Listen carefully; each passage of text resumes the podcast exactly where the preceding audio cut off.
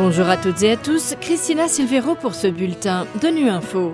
Au menu de l'actualité, l'ONU demande une enquête sur le massacre de 150 civils au Burkina Faso. Nous reviendrons sur l'exode massif de réfugiés soudanais attendus au Tchad et au Soudan du Sud. Enfin, campagne contre les violences basées sur le genre lancée à Bria en République centrafricaine.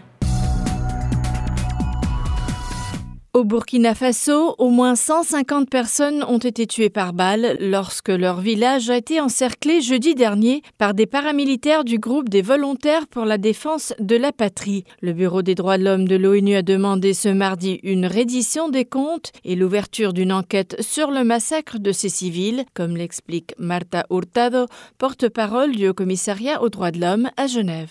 Nous demandons qu'une enquête complète et indépendante soit menée sur les derniers meurtres des civils au Burkina Faso et que les responsables soient amenés à rendre des comptes. Des rapports indiquent que le 20 avril, des hommes armés en uniforme, qui seraient des membres des forces de défense et de sécurité, accompagnés d'auxiliaires paramilitaires, ont encerclé le village de Karma et ont tiré au hasard sur des personnes. Selon les informations disponibles, au moins 150 civils auraient été tués et de nombreux autres blessés.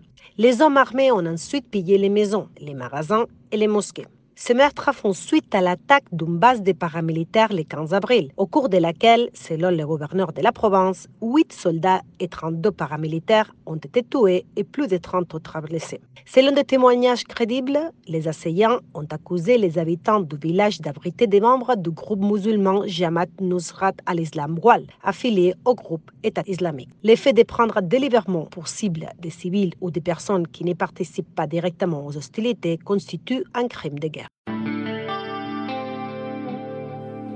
Alors que le cessez-le-feu de 72 heures conclut au Soudan entre les belligérants semble respecter mardi à Khartoum, les Nations Unies s'inquiètent de l'impact humanitaire des combats sur les civils. Selon l'OCHA, le Bureau de coordination des affaires humanitaires de l'ONU, il y a de graves pénuries de nourriture, d'eau, de médicaments et de carburant et les prix des produits de première nécessité montent en flèche. Les précisions de Vanessa Huguenin, chargée des médias au bureau d'OCHA à Genève.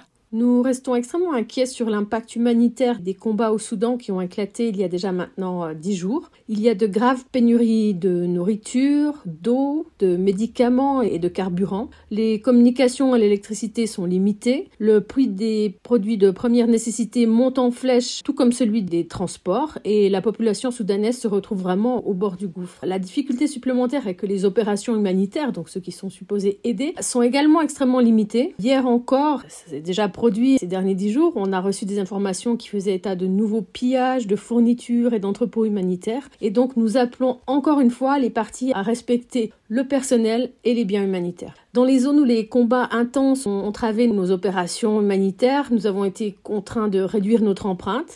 Mais nous restons euh, et nous sommes déterminés à poursuivre notre action pour continuer de soutenir le peuple soudanais. À Bria, en République centrafricaine, les autorités locales et la MINUSCA, la mission onusienne dans le pays, ont lancé une campagne contre les violences basées sur le genre et les violences sexuelles liées au conflit. Rien qu'en 2022, dans cette ancienne ville diamantaire, 364 des 863 cas de protection documentés portaient sur les violences basées sur le genre, avec à la tête les violences physiques et sexuelles. Les victimes sont surtout des femmes des populations déplacées, avec comme principaux auteurs les conjoints ou les membres de la communauté. Reportage de Christian Mapendano de Guira FM. Au lancement de cette campagne, deux victimes ont témoigné. Une jeune femme de 21 ans, victime d'agression physique de la part de son conjoint, qui ont occasionné de graves lésions crâniennes. La deuxième mineure de 7 ans, victime de viols avec pénétration. Des témoignages révoltants et qui nécessitent des actions immédiates selon les leaders communautaires et la MUNISCA. Suivez l'abbé Ephraim Punaba, curé de la paroisse Saint-Louis de Bria. Des témoignages pareils qui nous attristent tous, cela nous engage aussi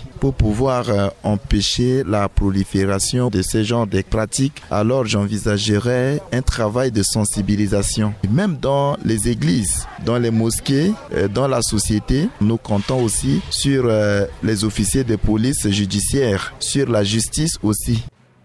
Voilà, fin de ce bulletin de Nu Info. Merci de votre fidélité. À bientôt.